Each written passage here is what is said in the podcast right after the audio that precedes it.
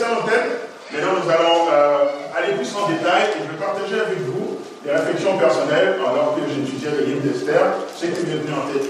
je tiens à vous dire que c'est vraiment, on parle ici, on médite, des réflexions personnelles. Euh, la Bible, c'est l'autorité. Euh, Dieu nous a donné l'esprit prophétie aussi. Donc, on peut toujours grandir dans la compréhension. Amen. Je ne viens pas ici vous donner, comment dire, la vérité absolue. Voilà. Alors, Esther.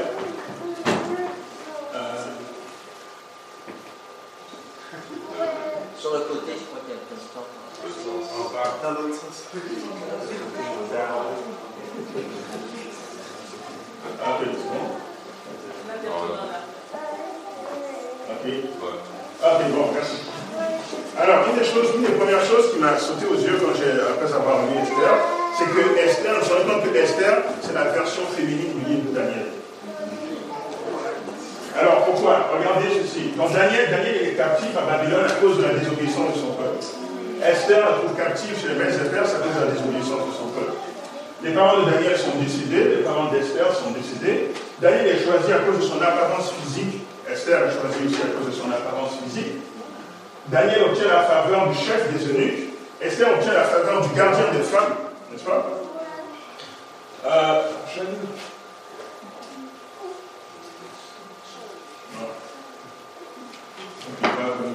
Ok. Daniel obtient la faveur du roi et est préféré à tous les magiciens et astrologues. Esther obtient la faveur du roi et est préférée à toutes les autres femmes et obtient le titre de reine. Les trois compagnons de Daniel sont persécutés parce qu'ils refusent de se prosterner devant la statue d'or. Mardoché est persécuté parce qu'il refuse de se prosterner devant Aman. Un édit royal est publié pour tuer Daniel dans la fosse Orion. Un édit royal est publié pour tuer Mardoché et tous les Juifs. Un deuxième édit est publié pour mettre cette fois les ennemis de Daniel dans la fosse Orion. Un deuxième édit est publié cette fois pour que les Juifs puissent se venger, de tous leurs ennemis. Euh, oups, oups. Ok euh, Les ennemis de Daniel sont tués euh, par les lions qu'ils avaient préparés pour lui, n'est-ce pas? Aman, l'ennemi des Juifs, est pendu au bois qu'il avait préparé pour Mardoché. Le roi ne parvient pas à dormir la nuit où Daniel est dans la fosse au lion. Le roi ne parvient pas à dormir la nuit où Aman prévoyait de faire exécuter Mardoché. Euh, Daniel jeune et prie pour la délivrance de son peuple. Esther jeune et prie pour la délivrance de son peuple. Daniel devient second après le roi de Babylone. Mardoché devient second après le roi Assyrus. Est-ce que vous voyez? C'est juste la version féminine du livre de Daniel. Donc maintenant, on peut étudier Esther comme Daniel et découvrir la prophétie. D'accord Ok. Ok. Alors, prochaine. On va lire euh, Esther chapitre 3, verset 1 à 6, et on va commencer à décortiquer ensemble. Esther chapitre 3, verset 1 à 6. Ça commence en disant euh, Après ces choses, le roi Cyrus fit monter au pouvoir Aman, fils d'Amedata l'Agagite. Il l'éleva en dignité et, plaça son siège au-dessus de, euh, de, ceux de tous les chefs qui étaient auprès de lui. Tous les serviteurs du roi qui se tenaient à la porte du roi fléchissaient le genou et se prosternaient devant Aman car tel était l'ordre du roi à son égard. Mais Mardoché ne fléchissait point le genou et ne se prosternait point. Et les serviteurs du roi qui se tenaient à la porte du roi dirent à Mardoché, pourquoi transgresses-tu l'ordre du roi? Comme il le lui répétait chaque jour et qu'il ne les écoutait pas, ils ont fait rapport à Aman pour voir si Mardoché persisterait dans sa résolution, car il leur avait dit qu'il était juif. Et Aman dit que Mardoché ne fléchissait point le genou et ne se prosternait point devant lui. Il fut rempli de fureur mais il dédaigna de porter la main sur Mardoché seul, car on lui avait dit de quel peuple était Mardoché, et il voulait détruire le peuple de Mardoché, tous les juifs qui se trouvaient dans tout le royaume d'Assuérus. Ok. Alors, la première chose qui me vient en tête en disant ceci, euh, pourquoi est-ce que la persécution est venue sur euh, tous les juifs? Parce que Mardoché refusait de se prosterner les mains en main. Vous vous rappelez, dans le livre de Daniel, euh, quand il y a eu la statue d'or, il y avait un ordre qui disait que tout le monde devait se prosterner devant la statue d'or, sinon vous êtes jeté dans la fournaise. Par contre, la différence, c'est que c'était si tu ne te prosternais pas devant la statue, tu étais jeté dans la fournaise.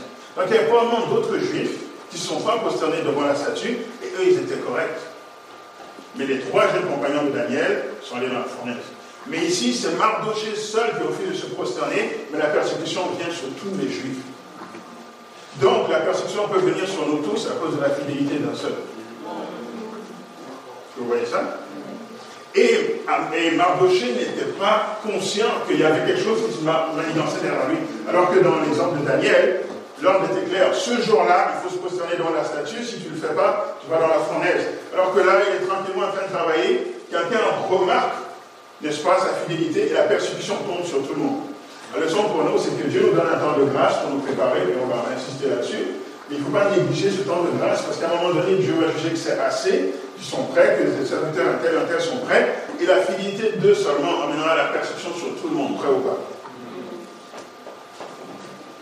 Le deuxième euh, point qui euh, me vient en tête, c'est la façon dont c'est dit. C'est intéressant à voir Esther est dit. Esther est écrit, pardon. Donc on a un roi, Assyrus, c'est le pouvoir civil. C'est Assyrus qui élève Aman à une position d'autorité et Assyrus ordonne que tout le monde se prosterne devant Aman. Et si on ne se prosterne pas devant Aman, n'est-ce pas, maintenant ça a donné naissance à une persécution. Ça fait penser à quoi? Après une stress. Est-ce que tout le monde voit ça? Après le chapitre 13. Tout le monde ne voit pas ça Ok, on va lire Apocalypse 13, ça plus clair. Ok. Apocalypse 13 dit Puis je vis monter de la terre une autre bête euh, qui avait deux corps semblables à celle d'un agneau. Donc ça, c'est les États-Unis d'Amérique. Et qui parlait comme un dragon. Elle exerçait toute l'autorité de la bête en sa présence. Elle faisait que la terre et ses habitants adoraient la première bête, ça c'est la papauté, et dont la blessure mortelle a été guérie. Donc c'est les États-Unis d'Amérique qui donnent autorité à la papauté. C'est ça que dit l'Apocalypse. C'est le roi Assyrus qui donne autorité à Aman. Et maintenant, quel type d'autorité et elle euh, il fut donné d'animer l'image de la bête afin que l'image n'aille par là et qu'elle fit de tous ceux qui n'adoraient pas, tous ceux qui se prosternent pas devant Aman, tous ceux qui n'adorent pas, n'est-ce pas euh, L'image de la bête fut tuée. Donc, le fait de prosterner devant Aman, remplacer ça par adoration. Donc maintenant, on a un modèle ici du roi qui représente le pouvoir civil, Aman qui représente le pouvoir religieux, et c'est lui, si on ne se prosterne pas devant lui, persécution.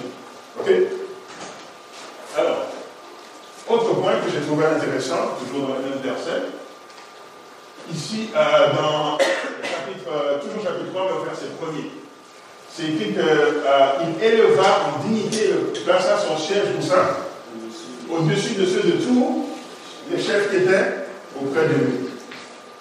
Mais si vous lisez Esther chapitre 1, verset 14, c'est qu'il y avait auprès de lui Karshena, Sheta, Almata, Tarsis, Meres, Marcella, Menucan, sept princes de Perse et de Midi qui voyaient la face du roi et qui occupaient quoi? Le premier rang dans le royaume. Et pourtant, on a lu au-dessus que le au-dessus de de tous les chefs. Donc, au début dans Esther, l'ordre c'est le roi, les sept princes, et si vous lisez la partie, les sept unis. Quand on arrive dans le chapitre 3, c'est plus ça, c'est le roi, Aman, où est-ce que sort Aman, on ne sait pas. Après, c'est les sept princes, puis après, c'est les sept uniques. Donc ce gars a été catapulté au-dessus de toute autorité. Il y a juste le roi qui est au-dessus de lui. La question que je pose, c'est pourquoi Pourquoi tout d'un coup, lui, il arrive, il est même au-dessus des princes? Une partie de la réponse se trouve dans le, même verset. Le verset commence en disant quoi? Après ces choses. Donc, le roi a décidé de faire ça après ces choses. Quelle chose? Oui, lisons Esther chapitre 2, la fin, juste la fin du chapitre 2. Ça dit, dans ce même temps, comme Mardoché était assis à la porte du roi, Bétain et Grèche, deux eunuques du roi, garde du seuil, cédèrent à un mouvement d'irritation et voulurent porter la main sur le roi Assyrus. Mardoché eut connaissance de la chose et en informa la reine Esther, qui le redit au roi de la part de Mardoché.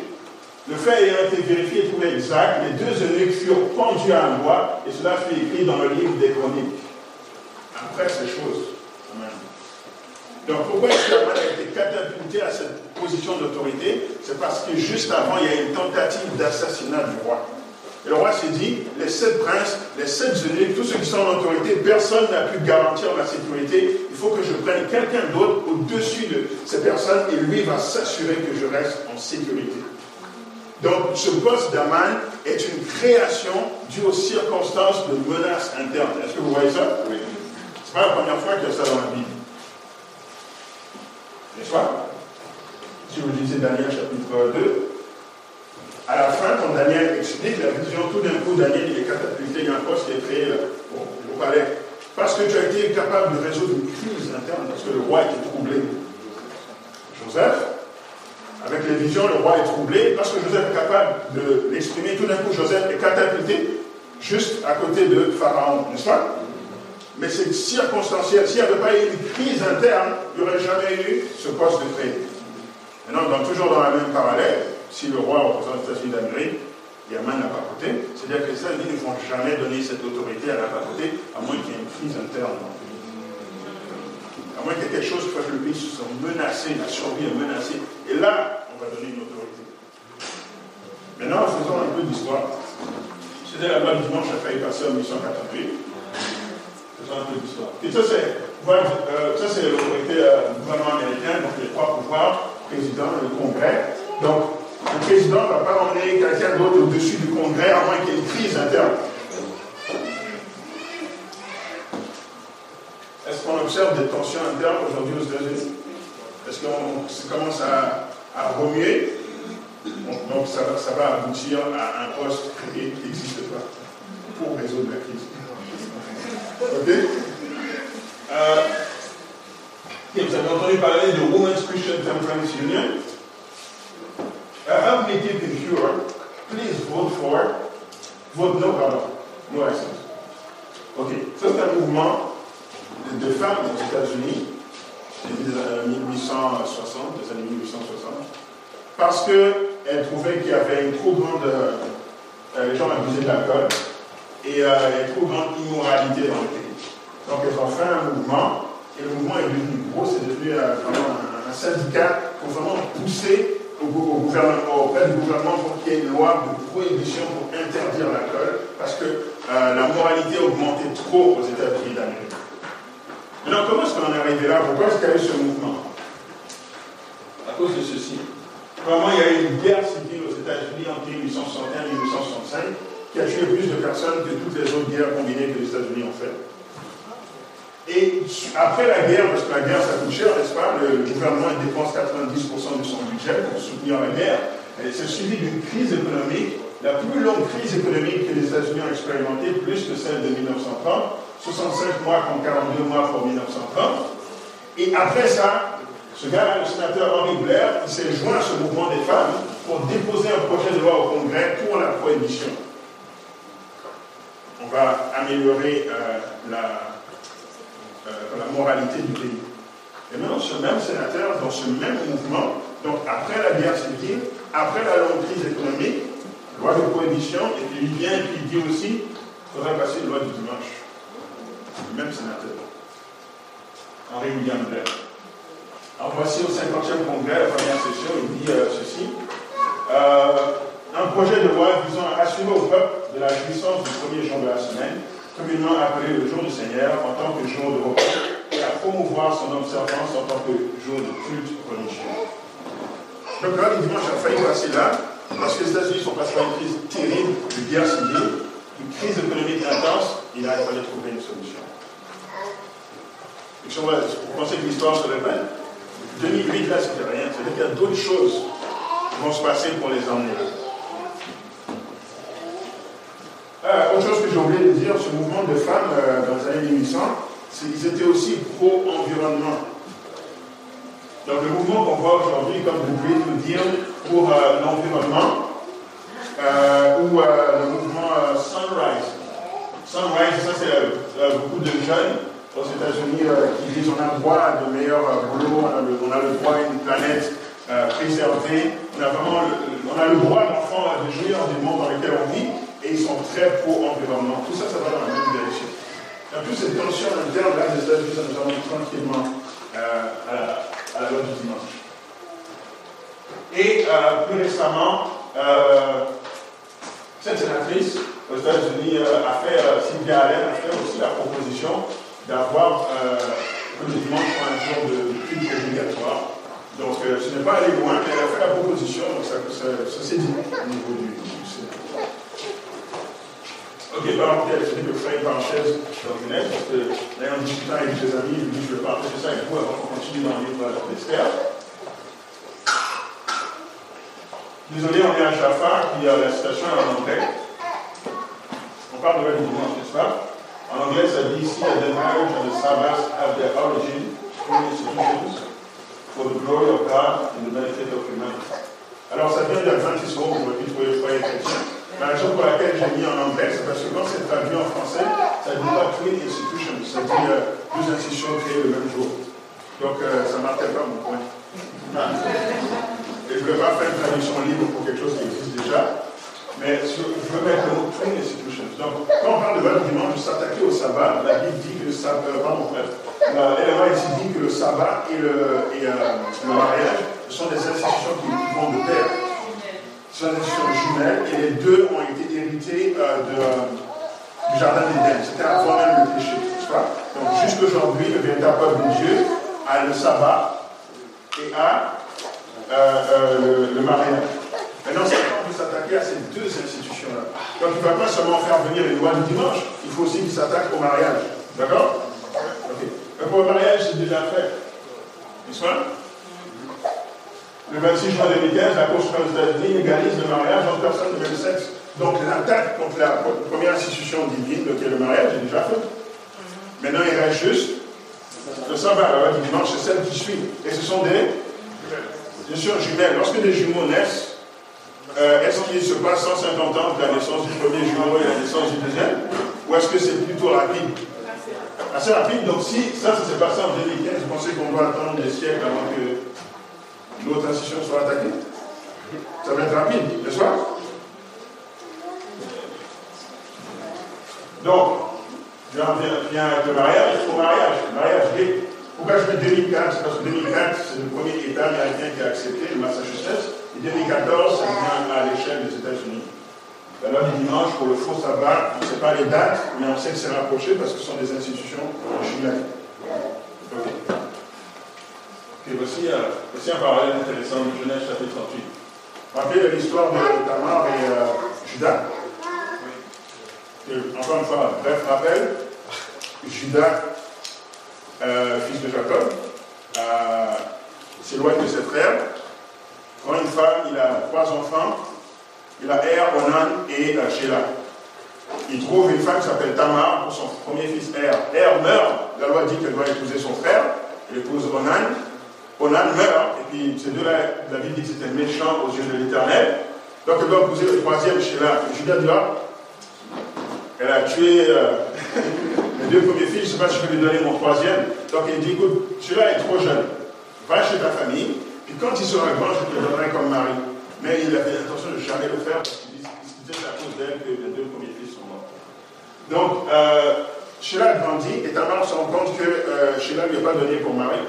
Donc, euh, elle entend que Judas vient dans le pays, elle se déguise en prostituée, elle sort, elle attend Judas.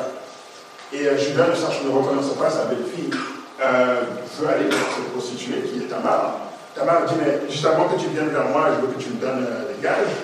Il, lui donne son, des cordons, son bâton et son seau. Et il va vers elle, et elle, tombe enceinte. Et enceinte de jumeaux.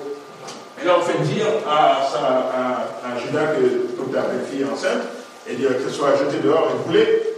Puis euh, juste après, il dit attendez, allez montrer ça à Judas, et l'homme à qui appartiennent ces choses, c'est de que je suis enceinte. Et quand Judas voit ça, il se dit euh, ok, bon, elle est plus juste que moi, on ne peut pas la brûler, et finalement elle donne naissance à ses jumeaux. Alors voici le récit de la naissance de ses jumeaux. Quand elle fut au moment d'accoucher, voici, il y avait deux jumeaux dans son ventre. Et pendant l'accouchement, euh, il y en eut un qui présenta la main. La sage-femme le prit et il attacha un fil cramoisi en disant celui-ci sort le premier. Donc elle va accoucher des jumeaux, il y en a un qui sort et il sort juste la main. Et elle attache. Mais il retira la main et son frère sortit. Donc celui qui a sorti la main, c'est pas lui qui sort en premier, c'est l'autre. Alors la sage-femme dit quelle brèche tu as faite? Elle lui donna le nom de Pérez. Qui veut dire donc brèche forcée. ok? Ensuite sortit son frère qui avait euh, à la main le fil cramoisi Cramoisi dans, dans, la Bible, c'est associé au, au, péché.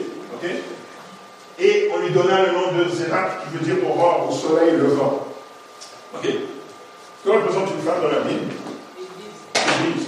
Que représente une femme prostituée dans la Bible? L'Église. Ok.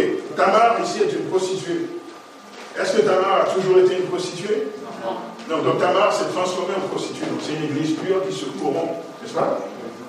Et qui donne naissance à des jumeaux. La relation entre euh, Judas et Tamar, est-ce que ça a dû se faire ou c'était une relation illicite C'est la fornication. Ça vous fait penser à quoi? Euh. Apocalypse 17, la prostituée, encore une fois, qui commet la fornication avec les rois de la terre. Et le fruit, c'est des jumeaux. Mais est-ce que c'est des jumeaux, les institutions jumelles que Dieu a données, ou est-ce que c'est des jumeaux de Satan? Alors, intéressant. Si on pense les jumeaux qui naissent comme étant des institutions qui viennent contrecarrer la loi de Dieu, il y en a un qui sort la main, mais qui rentre, c'est l'autre qui sort. Ça, c'est un symbole de 1188, la loi du dimanche a failli sortir. Et on a attaché le fil cramoisi et rentre la main, mais c'est l'autre qui sort. C'est la, c'est l'autre nation qui est frappée en premier, qui fait la brèche. C'est le, le- la- le- le mariage qui a été frappé en premier. Mais ensuite, l'autre suit. Et là, le fil cramoisi, le péché, la marque de la bête, on la où ça Sur la main, là où le fil cramoisi est attaché, parce que le sceau de Dieu, on ne peut pas le recevoir sur la main, on le reçoit seulement sur le front. Tu es avec moi Ok, on pourrait dire plein de choses sur Genèse 38, mais c'est un aparté. On revient dans Esther. Chapitre 3, 3, verset 13. Les lettres furent envoyées par les courriers dans toutes les provinces du roi pour qu'on détruisît, qu'on tua et qu'on fit périr tous les juifs, jeunes et vieux, petits, enfants et femmes, en un seul jour, le 13e du 12e mois, qui est le mois d'Adar, et pour que leurs biens fussent livrés au pillage. Ok. Alors moi, quand j'ai vu ça, je me suis dit, euh, ça va juste me dire, qu'on tue les juifs. Je pense que c'est ça. Ok, qu'on tue les juifs et que leurs biens soient livrés au pillage. Mais non, ça ne dit pas ça. Ça dit euh, euh, pour que on détruisit, qu'on tua, qu'on fit périr jeunes femmes, petits enfants, femmes, en un seul jour. C'est, vous ne trouvez pas que c'est intense un peu Ça n'a pas besoin d'être aussi intense, parce que tu, es tué. Qu'est-ce que tu peux faire d'autre quand ta fille est tuée Donc ça, ça vous dégage, ça vous montre ici l'intensité de la haine d'Aman, la violence derrière. Maintenant, s'il avait autant de haine, pourquoi est-ce qu'on lit ça au verset suivant? Ben, je, je, pardon, je rentre au verset 7. Ça dit au premier, au premier mois, qui est le mois de la douzième année du roi Exodus, on jeta le pur, c'est-à-dire le sort devant la main, pour chaque jour et pour chaque mois, jusqu'au douzième mois, qui est le mois de... Donc, quand est-ce qu'on a pris la décision? On l'a pris au premier, mais on va exécuter ça au douzième mois. Ça fait combien de temps après. Ok, mais tu es, tu, la, tu es la deuxième autorité auprès du roi, pourquoi tu fais pas Tu vas poser la question pourquoi, pourquoi attendre 12 mois alors que tu peux exécuter tes ennemis tout de suite? Et personne ne peut t'en empêcher. Le roi t'a donné le sceau, tu as scellé l'anneau royal. Et voici la réponse? Je vous lis le même verset, mais une autre version. Et donc là, on est 8 secondes, maintenant lisons à second 21. La deuxième année du règne d'Assyrus, le premier mois, c'est-à-dire le mois de Nissan, on jeta le cours, c'est-à-dire le, le sort devant Aman pour chaque jour et chaque mois successivement, et le sort désigna le douzième mois, c'est-à-dire celui d'Adam. C'est-à-dire que Aman, dans sa superstition, il voulait un jour porte-bonheur. Donc ils ont tiré le sort pour que son projet réussisse. Il voulait que ce soit un jour qui porte chance, et c'est tombé sur le douzième mois. N'est-ce pas? Mais Aman ne savait pas que la Bible dit dans Proverbe 7, verset 33, on jette le sort dans le camp de la robe, et toute décision vient de donc lui, dans sa superstition, il a retardé ça, mais c'est Dieu qui l'a fait. Est-ce que vous voyez? Donc oui, il y a toutes sortes de choses qui se manigancent. Oui, il y a peut-être des sociétés secrètes qui euh, jouent avec la numérologie, qui ont, il faut que ça tombe sur tel jour, etc. Mais en bout de ligne, là, c'est Dieu qui contrôle quand est-ce que ça se passe. Et ça a donné 12 mois pour se préparer. Et ça a donné tout le temps qu'il fallait pour que son projet échoue. Donc Dieu nous donne du temps. Dieu nous donne du temps. On a l'urgence du temps. Oui, mais Dieu s'assure qu'on a le temps dont nous avons besoin. Seulement ne négligeons pas ce temps. Ok. Euh, ok, ça, trouvez ça intéressant, verset 15. Euh, les courriers partirent en toute hâte, d'après l'ordre du roi, l'édit euh, fut publié dans Suse, la capitale, et tandis que le roi et Aman étaient à boire, la ville de Suse était dans la consternation. Donc, comment il est en train de faire passer sa loi tranquille, il s'assoit avec le roi pour qu'il boive du vin? Le vin de Babylone. C'est parce que le roi est ivre qu'il accepte de faire ça. Vous voyez? Donc, c'est euh, qui fait boire toutes les nations du vin de son impudicité. Ok, Esther devant le roi. Alors maintenant, on va, on va lire une vingtaine de versets. Je vous prie de rester avec moi. Euh, c'est juste pour que vous puissiez bien suivre par la suite. Donc, on va lire tout chapitre 4. C'est très court, 17 versets, puis le début du 5. Alors, euh, s'il vous plaît, restez concentrés, puis après, on va s'arrêter pour développer. Ok, Esther va devant le roi maintenant parce qu'il faut résoudre la crise. Euh, premier verset, chapitre 4. Mardoché ayant appris tout cela, ce qui se passait déchira ses vêtements, s'enveloppa d'un sac et se couvrit de cendres. Puis il alla au milieu de la ville en poussant avec force des cris amers et se rendit jusqu'à la porte du roi, dont l'entrée était interdite à toute personne revêtue d'un sac. Dans chaque province, partout où arrivait l'ordre du roi et son édit, donc de tuer tous les juifs, il y eut une grande désolation parmi les juifs. Ils jeûnaient, ils pleuraient, se lamentaient et beaucoup se touchaient sur le sac et la cendre. Les servantes d'Esther et ses eunuques vinrent lui annoncer cela, et la reine fut très effrayée. Elle envoya des vêtements à Mardoché pour le couvrir et lui faire ôter son sac, mais il ne les accepta pas. Alors Esther appela Attaque, l'un des eunuques, que le roi avait placé auprès d'elle, et elle le chargea d'aller demander à Mardoché ce que c'était et d'où cela venait. Attaque se rendit vers Mardoché sur la place de la ville, devant la porte du roi. Et Mardoché lui accorda tout ce qui était, euh, lui tout ce qui lui était arrivé, et lui indiqua la somme d'argent qu'Aman avait promis de livrer au trésor du roi en retour du massacre des Juifs. Il lui donna aussi une copie de l'édit publié dans Suse en vue de leur destruction, afin qu'il le montrât à Esther et lui fit tout connaître. Et l'ordonna qu'Esther se rendit chez le roi pour lui demander grâce et implorer en faveur de son peuple. Attaque vint apporter à Esther euh, les paroles de Mardoché. Esther chargea Attaque d'aller dire à Mardoché tous les serviteurs du roi et le peuple des provinces du roi savent qu'il existe une loi portant peine de mort contre quiconque, homme ou femme, entre chez le roi dans la cour intérieure sans avoir été appelé. Celui-là seul à la vie sauve à qui le roi tend le sceptre. Et moi, je n'ai point été appelé auprès du roi depuis 30 jours. Lorsque la, les paroles d'Esther eurent été rapportées à Mardoché, euh, Mardoché fit répondre à Esther, ne t'imagine pas que tu échapperas seul d'entre tous les juifs parce que tu es dans la maison du roi. Car si tu te tais maintenant, le secours et la délivrance surgiront d'autre part. Et toi et la maison de ton père, vous périrez. Et qui sait si ce n'est pas pour un temps comme celui-ci que tu es parvenu à la royauté.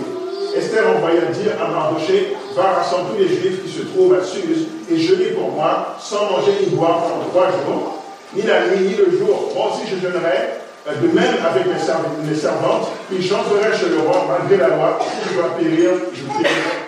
Mardoché s'en alla et fit tout ce qu'Esther lui avait ordonné.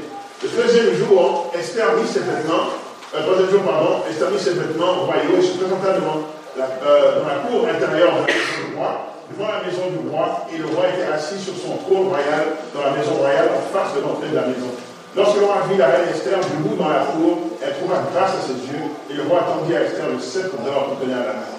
Esther s'approcha et toucha le bout du sceptre. Le roi lui dit, quand tu règnes Esther, et que demandes-tu Quand ce sera la moitié du royaume, elle te sera donnée. Esther répondit, si le roi le trouve bon, que le roi vienne aujourd'hui avec Aman au festin que je lui ai préparé. Et le roi dit, allez tout de suite chercher Aman, comme le désire Esther. Le roi se rendit avec Aman au festin qu'avait préparé Esther, et pendant qu'on buvait le vin, le roi à Esther, quelle est ta demande? Elle te sera accordée. Que désires-tu Quand ce serait la moitié du royaume, tu l'obtiendras. Ok, on s'arrête. Ok, c'est juste pour vous ayez les détails en tête. Vous avec moi Ok. Qu'est-ce que Esther Qu'est-ce que Esther est allée faire devant le roi?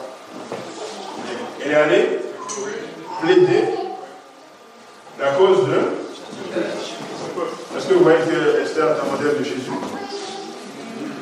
Elle va devant le roi, comme Jésus va devant le Père, pour intercéder, n'est-ce pas Pour son peuple. Pourquoi est-ce que Esther était vraiment motivée à intercéder? Pourquoi est-ce que c'est dans cette truc Parce que Parce qu'elle est juive. Pourquoi est-ce que Jésus est aussi motivé à intercéder pour nous? Parce qu'il est venu et qu'il fait un avec la race humaine. N'est-ce pas? Donc c'est la même race qui va intercéder devant Dieu le Père pour la race humaine. Maintenant, euh, il y avait une loi qui disait que tu ne peux pas te présenter devant le roi à moins qu'il t'ait appelé, n'est-ce pas? Et elle dit, moi, je n'ai pas été appelé devant le roi depuis combien de jours? Depuis 30 jours. Mais maintenant, je l'ai prié pendant combien de jours Trois jours. Est-ce que vous réfléchissez avec moi? Jésus a été séparé du Père et est venu sur terre avant de commencer son ministère à combien de jours? 30. N'est-ce pas? Mais il a commencé un ministère de combien de? 3, 33, n'est-ce pas? Ça match exactement le ministère de Jésus-Christ. Et quand elle monte, quand elle va vers le roi, quand Jésus monte vers le ciel, il, y a pas, il faut que le roi accepte. Si le roi n'accepte pas, c'est foutu. N'est-ce pas? Donc Jésus a fait sa vie de sacrifice, il fallait qu'il monte devant Dieu le Père. Ça, ce sacrifice a accepté et Dieu tend le ciel. J'accepte de sauver la race humaine. Ouais. Mais aussi, euh, Mardoché, il était vêtu de sac. Mardoché représente l'humanité. Esther, je revêtis de sac euh, Mardoché. Esther représente Jésus, n'est-ce pas? On est revêtu de sac, on peut recevoir, on des vêtements, n'est-ce pas? Euh, Esther donnait des vêtements à Mardoché pour qu'il enlève son sac. Mais Mardoché ne prend pas, il refuse. Pourquoi il refuse? Parce que j'ai besoin d'avoir l'assurance que mon cas est présenté devant. On ne peut pas recevoir des vêtements de justice de Jésus-Christ si on n'a pas l'assurance que notre cas est devant Dieu. Notre cas est présenté devant Dieu.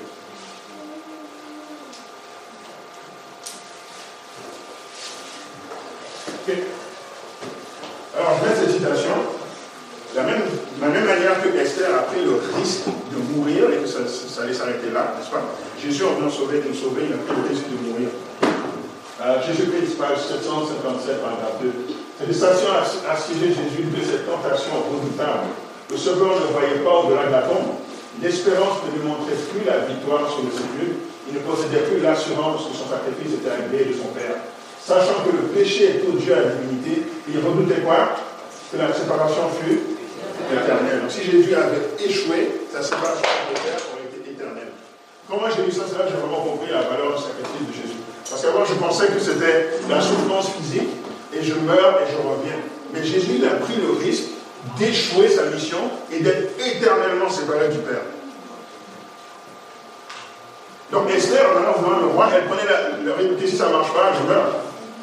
Jésus, en venant sur terre, si ça ne marche pas, je meurs, c'est fini. Donc il a pris le risque de renoncer à la vie éternelle. Ce n'est pas juste de souffrir un peu, mourir, et puis comme je suis Dieu, je me ressuscite. Il a pris le risque de renoncer à la vie éternelle pour nous. Ok. Alors, deux banquets. On termine avec euh, ces deux points. Deux banquets, puis euh, le prochain point.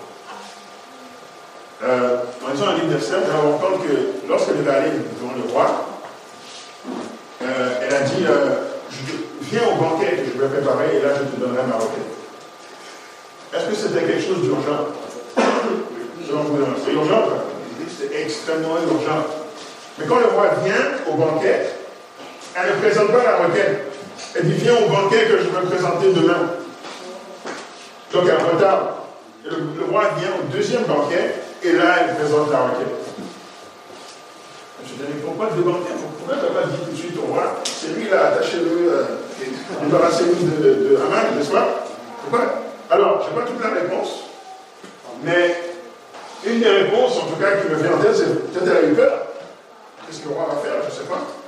Mais son hésitation a failli coûter la pierre à Mardoché.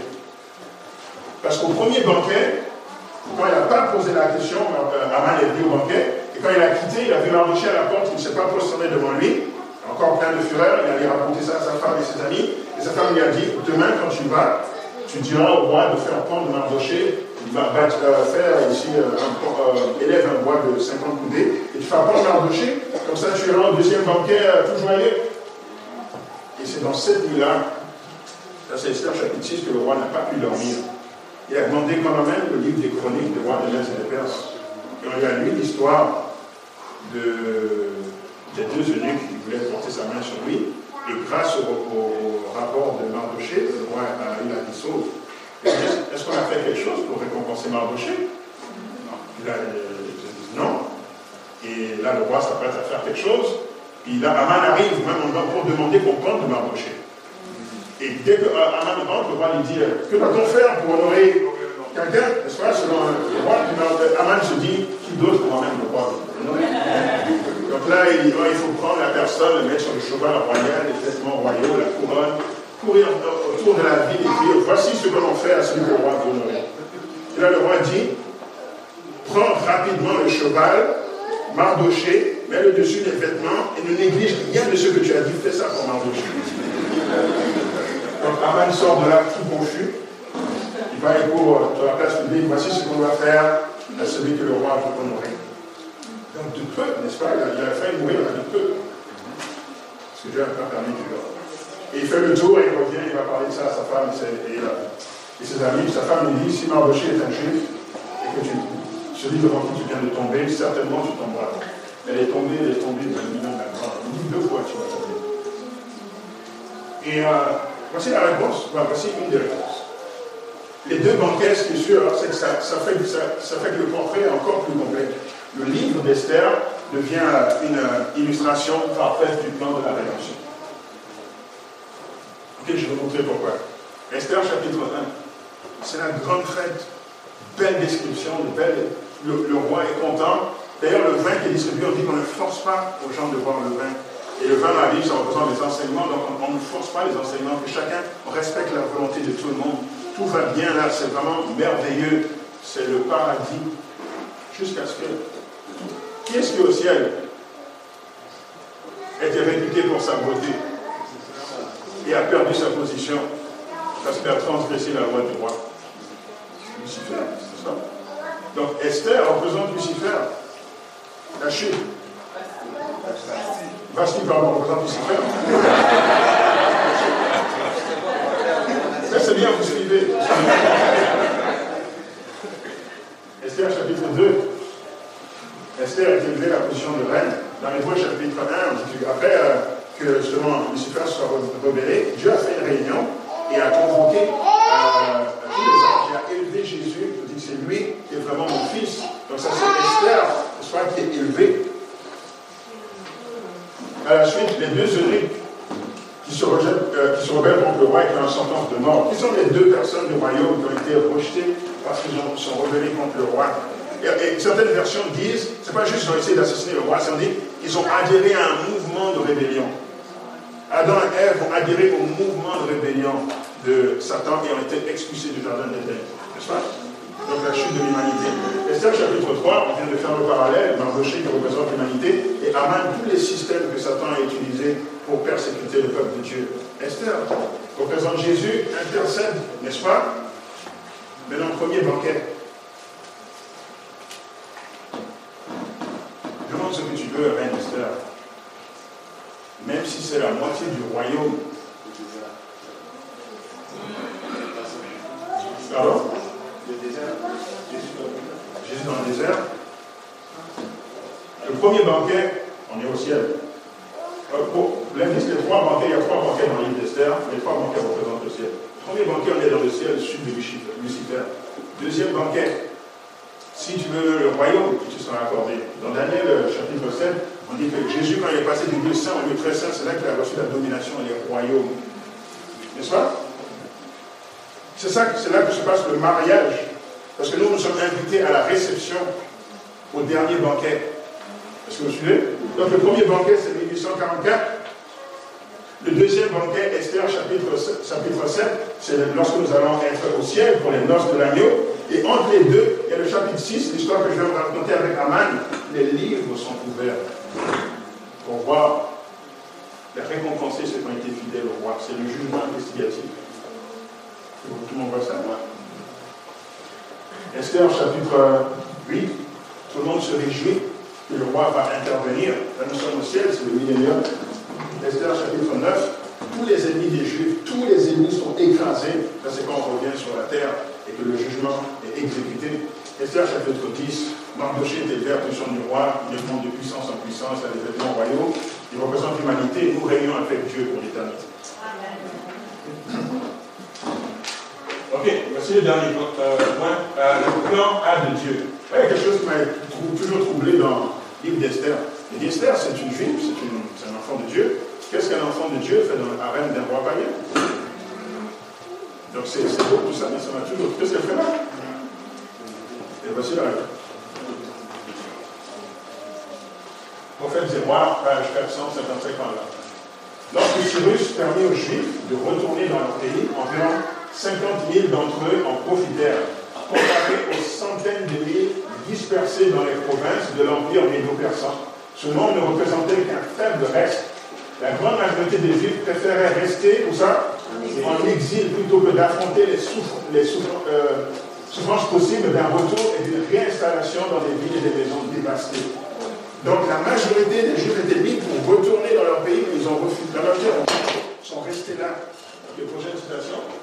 Une vingtaine d'années après, le décret de Cyrus, Darius en promulgua un deuxième, tout aussi favorable que le précédent. Ainsi, dans sa miséricorde, Dieu suscita une nouvelle occasion pour les Juifs de regagner leur patrie.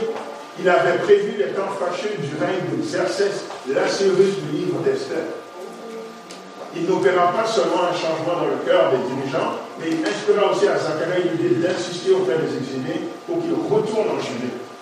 Donc Dieu envoie des prophètes retourner en Judée, ils ne sont pas retournés. Retourner en Judée, un temps fâcheux qui arrive avec Xerxès, ils ne sont pas retournés. Retourner en Judée, finalement, Esther.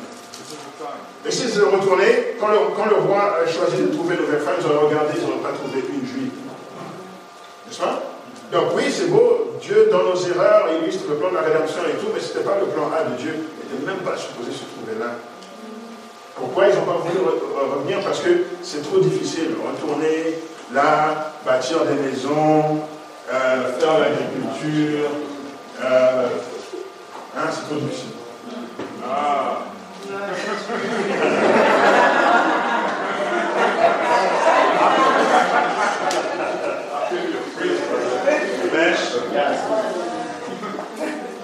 Est-ce que tu l'aimes Amen.